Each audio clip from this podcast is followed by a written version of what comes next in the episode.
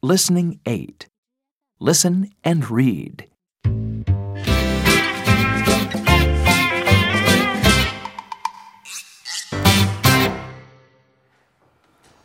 Look, these are your new tables and chairs. Those are your new coat hooks. Animals!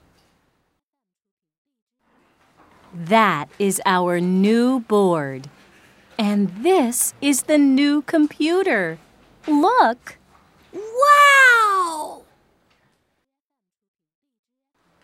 Do you like our new things? Yes, we do! And is this a new teddy bear, Rosie? No. This is my new pencil case. Look, new pencils and pens.